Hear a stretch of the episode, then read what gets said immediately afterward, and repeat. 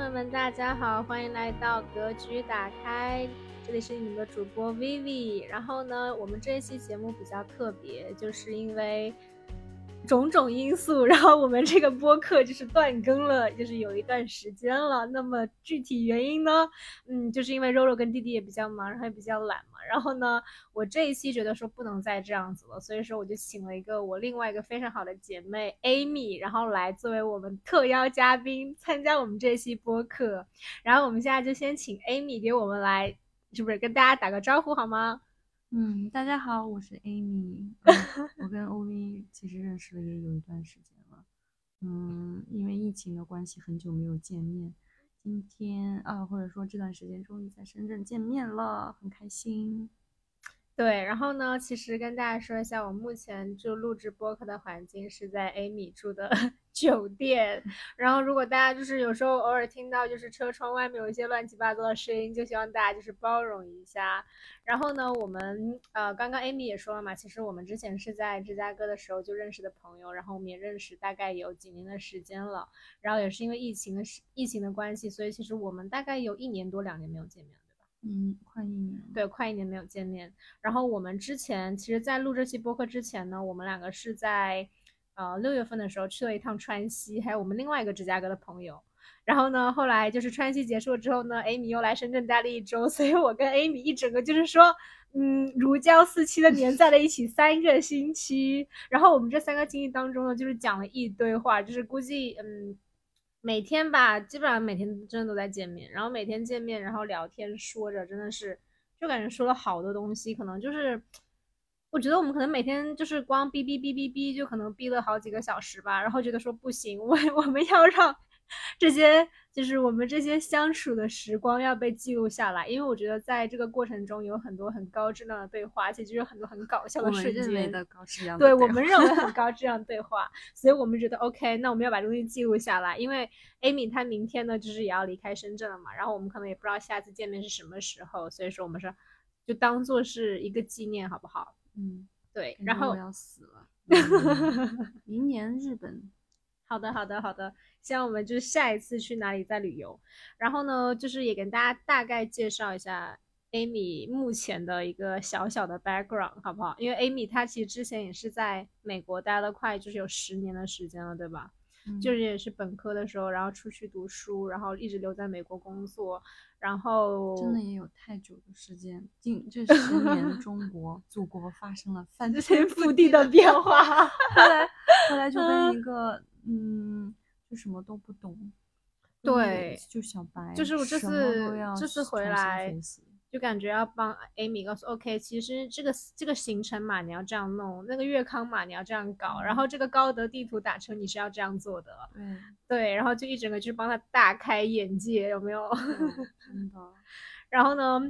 ？OK，anyways，但其实这不是我们今天就是播客的重点了，就是因为其实我们在这段时间就是聊了很多其他有的没的东西，然后我们跟情感有关，对，主要是跟情感有关，因为 Amy 的一整个就是情感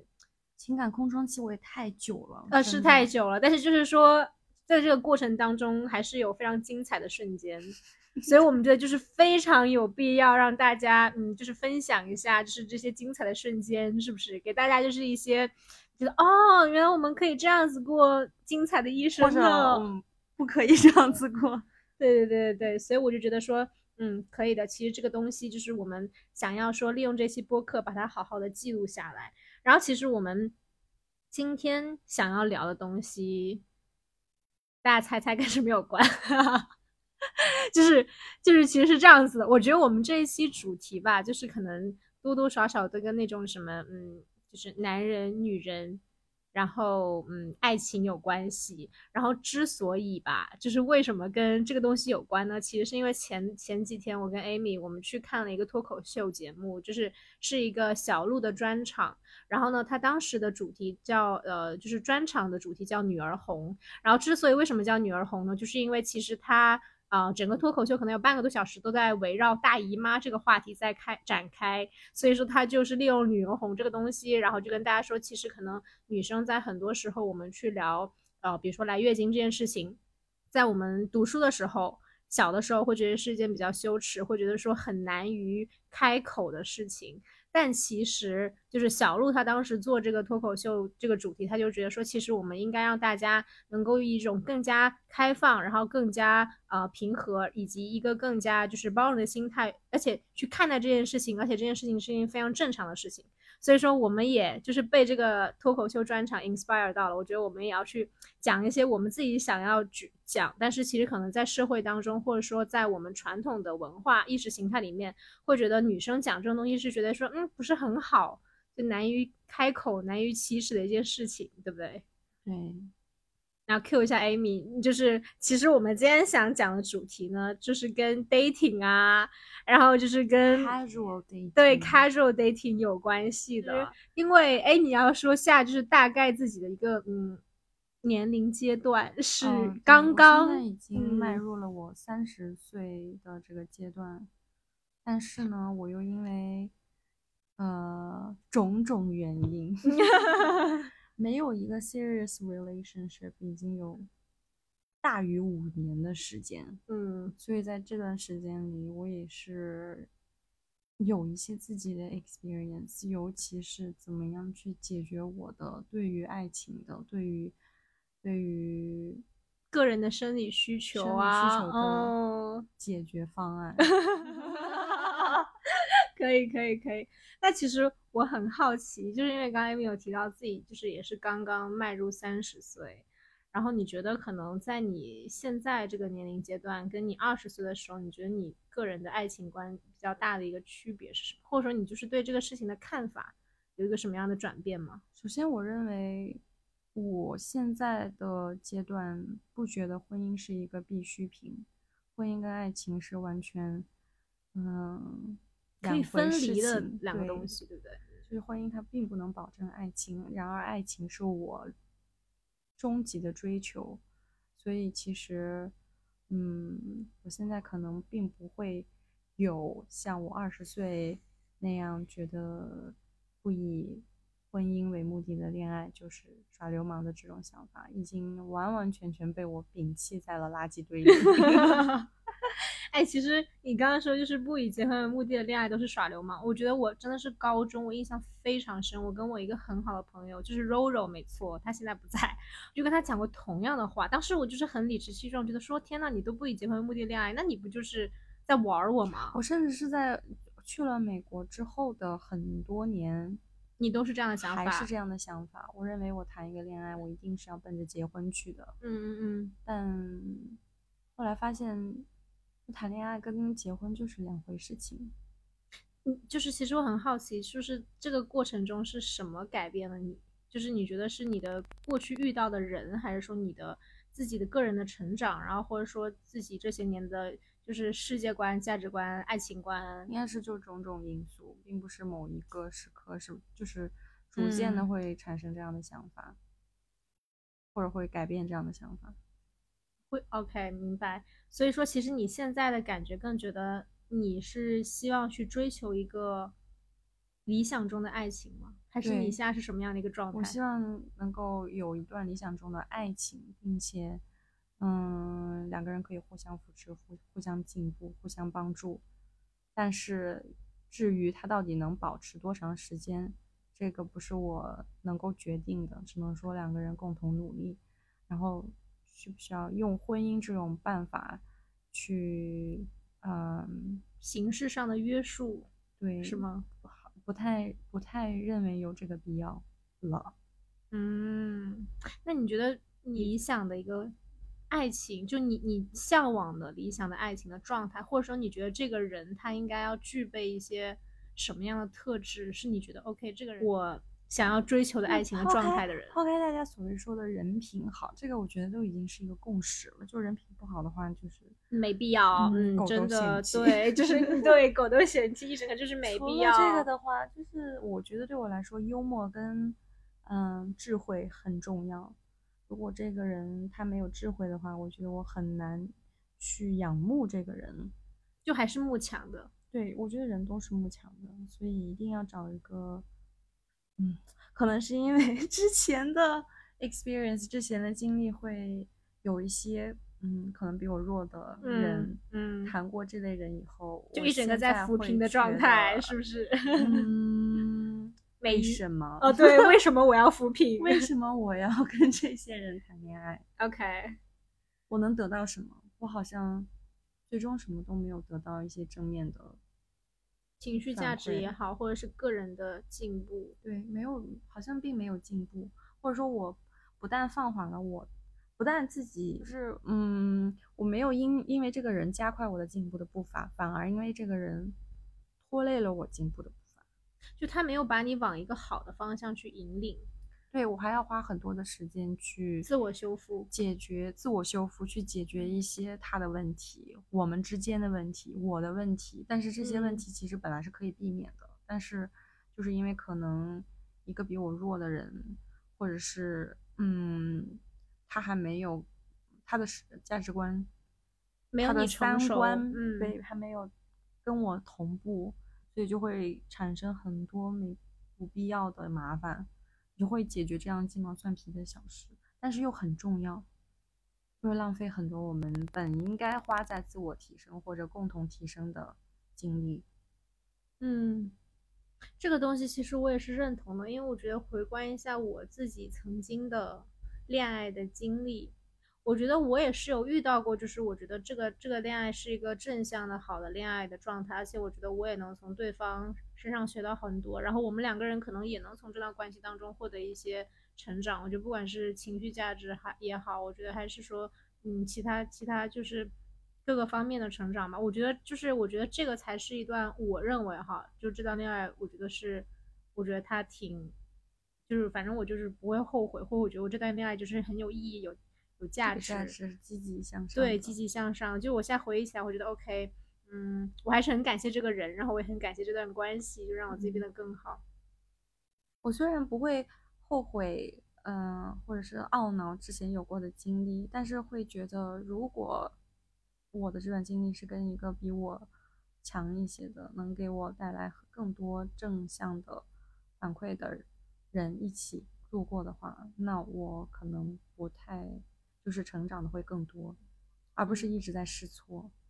并没有选，就是在一直在试错，并没有选择正确的道路。OK，对，你知道吗？因为我我我我有时候也在想，就是我们其实之前有聊过，就是觉得说，到底什么样子的关系或者什么样子的经历，你会觉得其实不是在，它不是试错，它它可能是一种积累，对不对？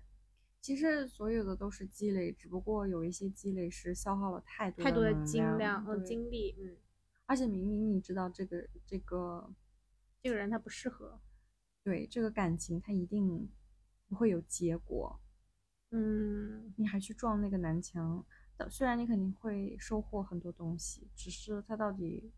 给我带来的收获，值不值比得？起给我带来的痛苦，到底哪一个会更多，远远大于哪一个远远大于哪一个？哦，这个就是很难去分辨了，对吧？你会觉得？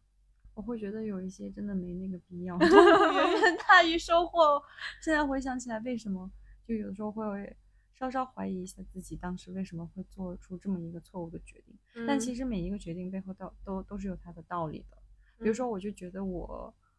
好像真的有吸渣体质，就是我很容易被渣男吸引。我也是有的，我觉得你有，我太 有了，我觉得，就是我想了一下，可能是因为，就是比如说我之前谈过的恋爱，可能我之一开始遇到的一些人，他们其实就是，好吧，我们在此聊这个话题之前，我们先引入一个今天非常重要的概念，一个叫做 fuck boy，一个叫做 van vanilla boy。要不要我们来 Amy 来为我们解释一下什么叫 fuck boy，好不好？就是我们这期节目的 fuck boy 的定义就是一个渣男，他比较海王，啊，嗯，他可能只是嗯 down to fuck。嗯，down to fuck。但是 not ready, not up for a relationship。Not ready for a serious relationship。对，他嗯就是一个 playboy，并没有嗯要，并不会对很多事情负责。嗯，嗯，就一整个就是打引号活在当下。对对，OK OK，Vanilla 的话，就是可能他看起来是一个比较乖乖的形象，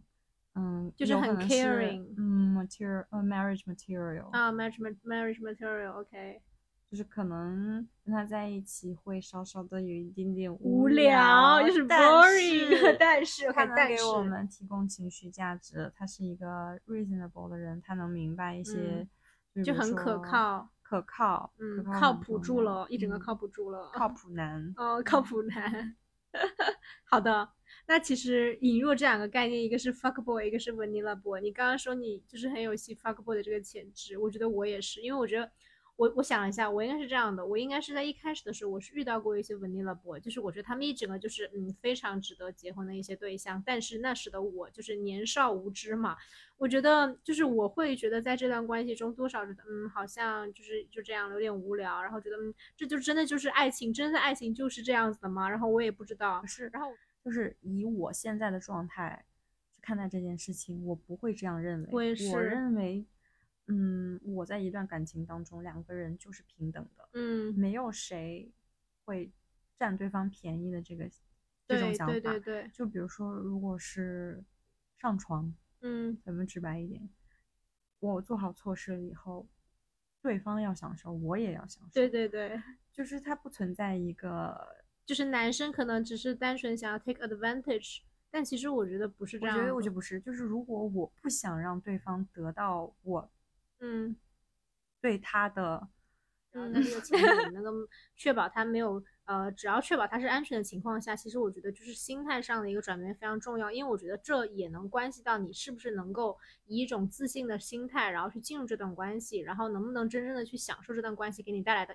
欢愉，好吗 pleasure，？pleasure 这个非常的重要。pleasure。对对对，然后我觉得只要你的心态上是好了，其实你给对方感受到的那种感觉，我觉得也是不一样。就是你不会以一种我是受害者的心态，其实两个人都是很平等的状态，对吧？对，比如说那种，嗯、分手了以后，嗯，会说你浪费了女生多少多少时间，就浪费的时间是大家一起度过对我觉得对并没有是谁的浪费的时间。要是说浪费，真的是一起浪费了。但其实就是你从每一段感情当中都能够获得一些嗯嗯，有的没的的东西，好是的，有不好的好的不好的，试错或者是试对，是的，就我觉得，比如说像你可能体验过一一两个 fuck boy 这种，觉得 OK fine，原来 fuck boy 就这样也没什么嘛，对吧？我就是你不会觉得你有什么失去的，因为你一开始就没有想要得到一些你你从这段感情当中不会得到的东西，嗯嗯嗯，对没有这个期待，是的，是的，是的，没有这个 expectation，对，然后你也就不会失望了，对，因为失望会比较小。哦，那倒是，因为嗯我是我在经历了一些，比如说 Vanilla Boy 跟 Fuck Boy 之后，我现在自己对自己的一个复盘跟反思，我觉得是可能，比如说我之后再去遇到一个新的人，就是我会发现，哎，我跟他可能某的时候还挺投缘的，聊的是吧？我们俩之间也能看到这些化学反应的时候，其实我可能会更加去结合过去的自己的试错经历，然后去觉得说，OK，那可能抛开。这个人的外表，这个人的长相，这个人一开始跟我聊得很投机，这个人在某些方面他很有致命的吸引力之外，比如说他有一个好身材、好外貌，或者是他很会聊天，然后除此之外，我可能会更想花时间去了解，其实抛开这些外在的东西，这些洋葱之后，它的内核是不是真的能够跟我有一个长久的 match？我觉得这这个可能是我更想要在之后遇到的男生当中去更加去关注的点。嗯，就是不会因为荷尔蒙的因素，然后就觉得 OK，那不如我们就试试看吧，对吧？但可能试了也就是试了。不会了吗？嗯，我觉得，我觉得我我还是想要去花时间去试试看，就是去看看它本质到底我们适不适合。就觉得，可是那你的 fuck 的体验够不够好呢？对这个东西，OK，这是另外一个话题，我们先不嗯聊那个话题，OK 不然就聊岔了。对吧？但我觉得可能说我我结结合自己的个人经历复盘，我觉得可能会去想想说，那这个人我是不是能够跟我正式进入一段 serious relationship？因为我觉得我其实也体验够了过了，但是我可能会想说，我希望他还是能够有趣的同时，他的灵魂深处跟我在一些比较重要的价值观上是 match 的。嗯嗯，我觉得这个很重要。就是我觉得如果在一些重要的价值观，因为我觉得肯定每个人都是不一样的嘛。但如果你在一些很重要的 key point 上你没有办法 align 的话，那我觉得就是两个人之后相处，因为我觉得人都是很难改变的。对价值观对需要 match 是很重要的，这个不是说有不是给他定义一个对错，而是说嗯你跟这个人能不能聊到一起去。这两天跟 Amy 就是她一整个跟我科普了，然后我才知道了，就是另外一个非常重要的词儿叫做 big dick energy 以及 down to fuck 的概念。你要不要再说一下？比如什么是，就是你觉得是 big dick energy 这个东西？因为你知道这个词，我第一次听的时候，我觉得哇，好神奇啊！这个东西 Big Dick Energy 就是说有一些男士，嗯可以用英文来解释也行。嗯，我可以穿插一下 OK，有一些男士，他因为自己拥有一个 Big Dick，所以他会散发出来一个自然而然的自信的光芒。嗯就会让周围的人感受到他的自信、他的魅力，嗯从而吸引到很多嗯优秀的人士，那男女都有。我觉得这个 basic energy 虽然它的定义可能嗯字面上是定义男性，但其实有一些女性可能也会拥有这种 basic energy。其实我下就是你说完解释完，我立刻想到的一些例子，就比如说一些经常会去健身的一些，不管是男生还是女生吧。然后我觉得可能这些人就是他们，比如说因为他们经常长期的健身，然后长期的这个自律，所以让他们自己有拥有一个非常好的身材，然后或者是让他们在呃对自己容貌方面是非常自信的。所以说他其实在在一个陌生的场合，或者说他在任何一个局子里面，你都能觉得，哎，这个人一出场，你就会觉得他散发那种，你知道那种光芒，你知道吗？他觉得、嗯 OK，我就是知道我在这个场上，姐是就是最最就是对姐就是就是最骚的那个人，好吧？姐就会我就觉得我自己是最帅的那个男生，就他嗯们看他们其实是呃自信且自知，知道自己在哪些方面很优秀，我觉得是嗯这样的一个定义吧，大概。嗯，就在欧美圈的一个非常有名的 Big Dick Energy 的代表人物就是 Pete Davidson，就是他现在是卡戴珊里面屁股最大的那个二女儿，二女儿卡戴珊的男朋嗯友。，Kim Kardashian 的男朋友。对，之前是 Ariana Grande 的未婚夫。哇哦，他的他的女朋友 ex girlfriend 的 list 就是全部都是女神级别的人物，就是欧美娱乐圈 top 一线在 top 一线的，对，就相当于就人中龙凤当中的就是在凤。内娱，就是 somehow 有一个人会能够囊括迪丽热巴、古力呃古力娜扎、杨幂、呃范冰冰或者是周迅，对这一些人都好像是囊括在他的前女友的范围内，就会就是很神奇的这么一行。你要不要说一下这个男生他的故事，跟大家讲一讲？但是他就是他是那个 Saturday Night Live，就是星期六现嗯场，好像是这么翻译的，嗯嗯一个常驻的喜剧演员。嗯，嗯，他跟 Kim Kardashian 是咋就是突然之间走到一块儿了？是嗯，就是这个周六现场吧，这个节目，他有的时候会邀请一些嘉宾来主持。Kim Kardashian 就是在最近嘛，前几个月被邀请作为 celebrity host，嗯，然后呢，就是跟这个 Pete Davidson 有过合作，当时他嗯们的一个 sketch 里面有小小的亲了一下，然后 Kim Kardashian 当时就觉得，首先，首先这个 Pete Davidson 已经在这个时候 famous for，就他已经有了这个 Big Dick Energy 代言人的这么一个名号了，啊，他有这样的标签在了。对，其实如果 celebrity 知道这个事情，其实他们也会觉得为什么他能够嗯拿下这么多女神，嗯嗯也会对他产生好奇。所以嗯在那个亲了一下的时候，这个 Kim Kardashian 有一些感觉，但是呢，P Davidson 之后没有对他进行什么公式，就是感嗯觉好像就是纯为了一嗯个节目效果。对，就是纯工作伙伴，就没有没有下文了。但是 Kim Kardashian 主动的去找呃工作人员，过了几天要了他的联系方式，然后两个人就展开了一段 轰轰烈烈的，对。但嗯是据 Kim Kardashian 讲，嗯，他认为 Pete 给他的感觉非常的好，就是他们俩在谈恋爱会很轻松，Pete 也会非常尊重以及在乎一些很细节的点，会让整个恋爱体验非常的美好。嗯，就是你在看那个呃 Kim Kardashian，对我是会看 Kim Kardashian 的人，真人秀的人。OK OK 你会看他在节目里面的状态，就是一个比之前跟康也在一起的时候会轻松一些的状态。就是他哦现在可能已经四十多岁了，也有一嗯些自己的感悟，当然也有了很大的成就，他就嗯会觉得说，我现在就想 focus 到 live in the moment。他会想说，啊我现在就想享受我的人生，我不想不想想些有的没的太多条条框框。对，我也我觉得这个其实蛮神奇的，因为我觉得像他们这么成功的人，对吧？这么成功的女性，然后她有要钱有钱，要外貌有外貌，要身材有身材，要事业有事业的前提下，然后她还是会因为这样的就是。就是这种 big big energy 的人，就是被他们吸引住了。所以说我我当时也在想，就听完这个故事的时候，我就觉得说，其实是不是就是，即便像这种 cele celebrity，他们要啥有啥，他们还是会被吸引了。然后是不是人都是会有那种，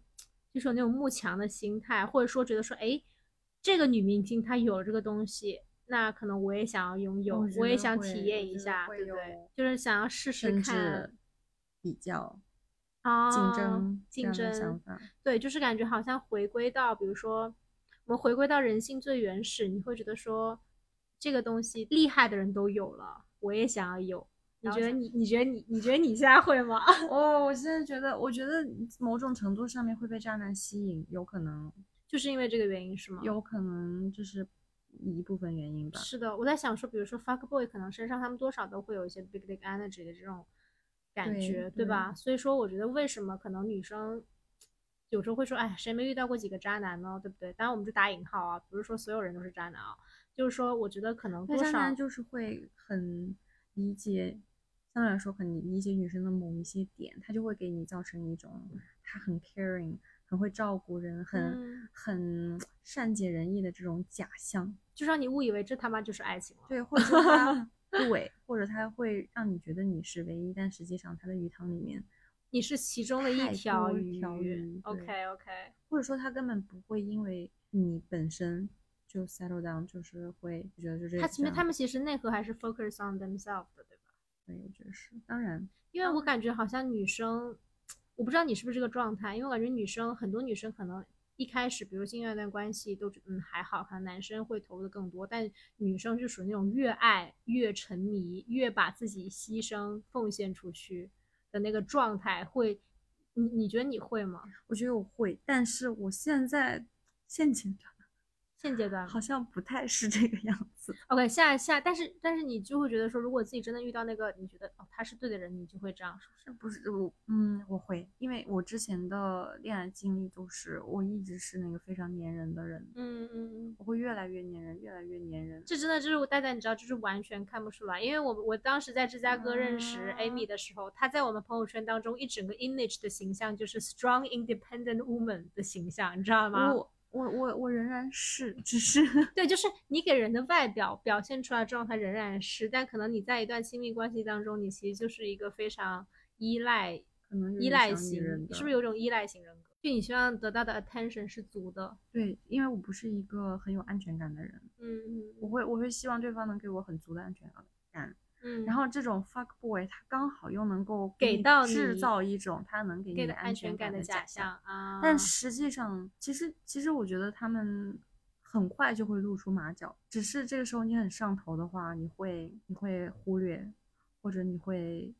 嗯，就是会作。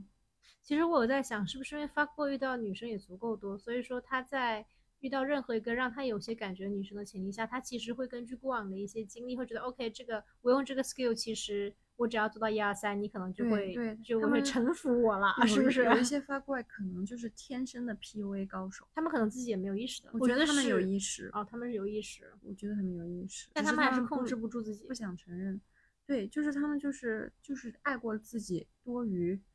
远远多于爱过任何人，所以他们就是控制不住控制不住自己的下半身，嗯，就是想广撒网，及时行乐。及时行乐。所以你现在，比如说你，你刚刚也提到你之前遇到过这样的 fuckboy，所以你再遇到这样的人之后，你就已经完全免脱敏了吗？也不是，我觉得不是，啊，就是还是会被吸引，就就是很难，说我对不对就能被我人性。会被我会被 fuck boy 的某一些气质吸引，只是我现在可能会更理智的去看待我我的有一些上头的行为需求，嗯对，因为我就会觉得，嗯，我可能明白我自己会被这样子的男生吸引，我可能会误认为激情就是爱情，但是我也要理智的把握住自己，他不是，就是告诉自己他不是，你不能再嗯。在这个事件事件上事情上浪费时间了，必须要 move on，再去试一个看起来不是那么错的答案，看起来不是这么错的答案。不能在同一个地方栽太多次。哦，但是就是那些特质，就是因为我是一个没有，不是我的成长环境没有打造把我打造成一个很有安全感的人，我是一个缺乏安全感的人，所以一旦有一个人他能够提供给我我想要的安全感，能够给我，嗯、就是假嗯提供一个假象能够嗯。给我安全感的人，但同时又能把我虐得死去活来的，这就是我你就会被拿捏住。对，这就是我的童年，我就会觉得这样子的情情景是我一个很熟悉的环境，我就会觉得这才是一个我需要，我我会我会觉得很 comfortable，嗯，就是在不 comfortable 的同时又很 comfortable，嗯，就是一种让你觉得，嗯，这种不不 comfortable，这种嗯不舒服是我熟悉的，所以我能够，你能适应这种环境，我很能适应。且你会在里面觉得这就是我想要得到的，这是我不是我想要得到的，这是我习惯的，这是你习惯的。对，哦，明白了。因为你知道，我觉得刚刚 Amy 提到了一个很重要的点，就是比如说你提到可能是因为你小时候的一个成长环境嘛，然后我觉得可能每一个人他在选选择长大之后，他在选择另外一半的时候，他其实多多少少都投射在我们的原生家庭对我们，比如说在感情观或者在亲密关系当中，我们会怎么样去选择另外一半，就他们是有紧密联系的。然后我觉得它就是会直接影响你在一段亲密关关系当中，你会怎么去选择那个人。对，所以我觉得我不太会 prefer vanilla boy 的原因，就有可能觉得有点无聊，太无趣了。嗯，会觉得，而且，嗯，更可怕的是，如果他是一个很靠谱的人，这种靠谱的状态是一个我不熟悉的状态，啊所以我会，我会可能会有点作，我可能会不断的制造一些无意识的制造 drama 的一一些东西矛盾，对，嗯，来就是成为生活中的调味剂。其实我觉得这不是很好的调味剂。啊，假设你找到一个对的人了，然后你们在这段关系中都相处的很舒服，但是我觉得人性就是就是你去挑战人性的话，人性他就是喜欢新鲜感的东西，他就是喜欢刺激，我觉得这是人人的本性。但是如果你在这段关系中，你时间久之后，它就是会消失这种东西。那我觉得其实偶尔有一些小 drama 的东西，我觉得是我在我看来，我觉得它可以是生活调味剂。我觉得 drama 是那种你们确实是有一些不调，嗯，就是不完全同步的点，毕竟是嗯两个不同的人，嗯然后去如果出现了一些矛盾，嗯，解决它，这才是正常的调味剂。可是嗯如果是因为我觉得我我不是正常的，就是正确的或者是更好的调味剂，嗯但是如果我是因为我不熟悉一段靠谱的恋爱，我就是不断的想去作一作，嗯、制造一点 drama 来印证到对方到底是不是在乎我，因为我可能不太适应这种他能给我的这种真真正正的完全的安全感。嗯那我觉得这不是一种好的调味剂，这就是一直不断的在拿捏对方，不断的在，就是如果把爱情比作一个信用卡的话，我一直不断的在透支对方的额度。嗯嗯嗯。其实本来对方能够给我足够的安全感，但是我却一直不断的挑战他。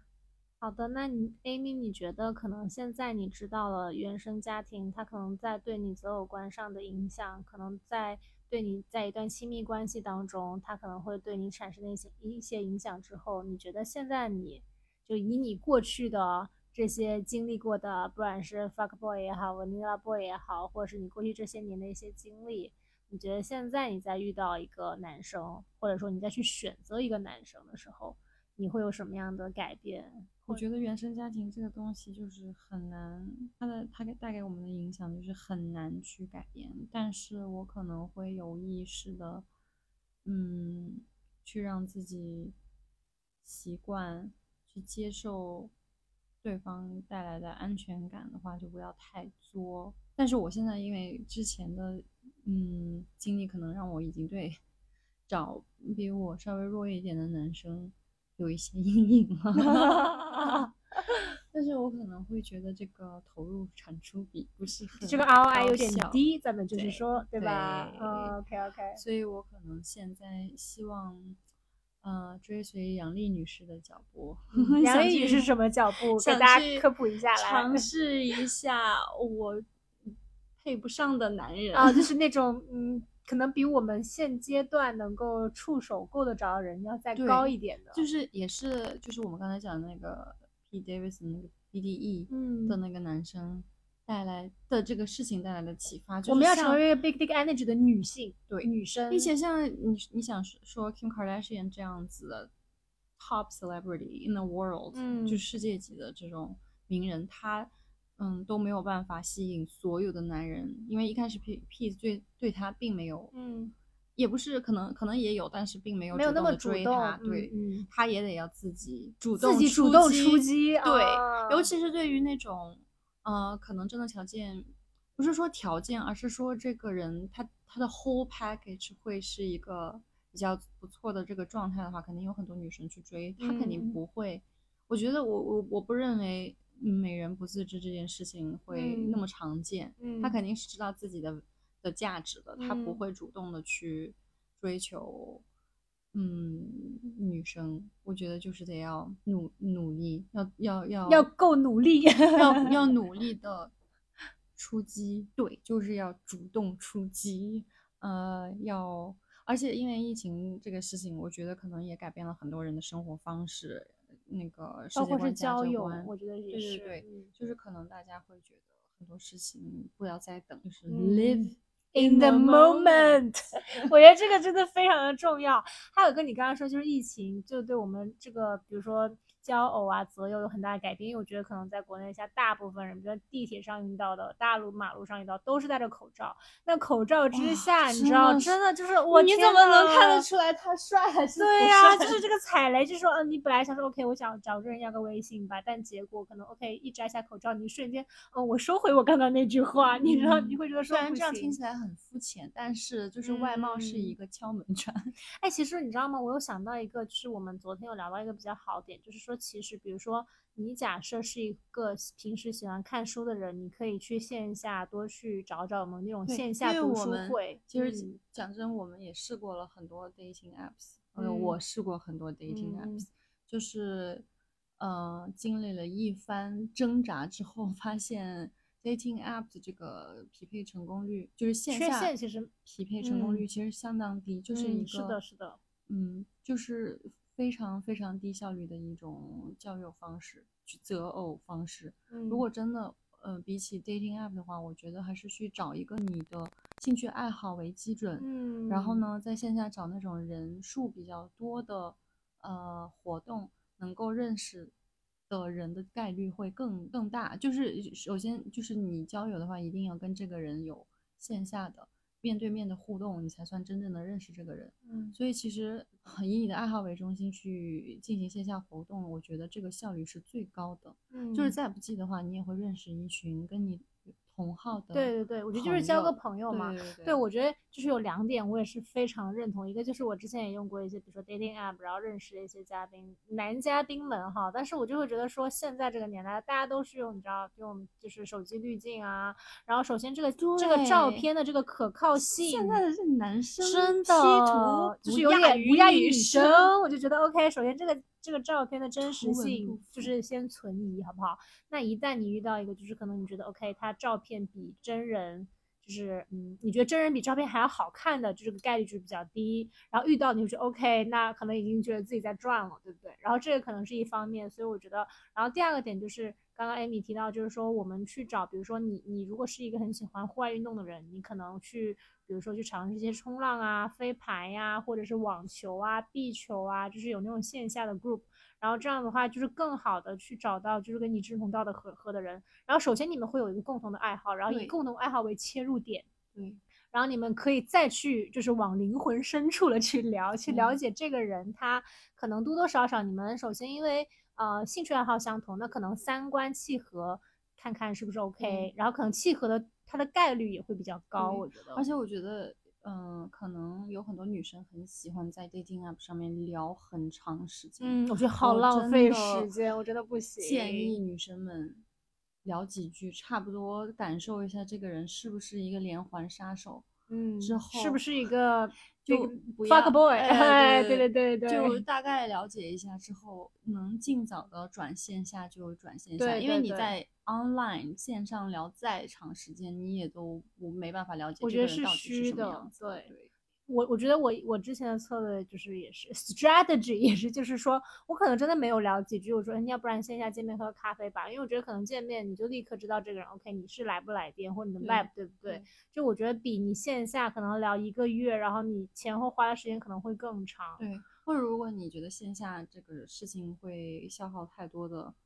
呃精力的话，你甚至可以要求我们要不要先打一个视频电话，先所谓的面试一下。对，我觉得这个也不妨，虽然可能对方嗯，但我觉得就是找一个两个人都觉得 OK 的方式，然后如果见面的话，一定要在那种公众场合。对，我觉得这个也很重要。在公众场合，不然就会也很危险。大家懂得，懂得都懂，好吗？就会给 对方一个不太正确的信号。对，我也觉得这个还是挺重要的。所以我们就是我觉得像刚刚 Amy 有提到，就是说我们要去努力去找那种。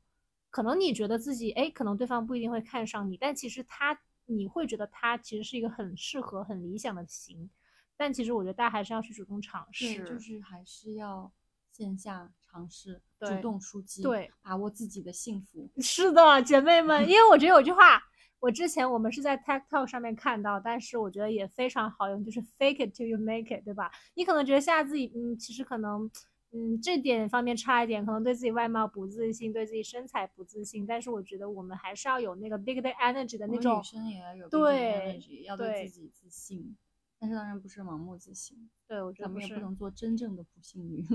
我们要做，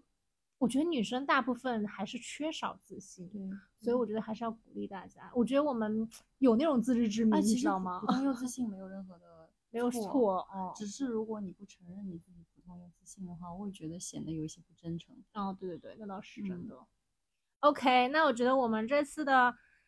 也聊了很多，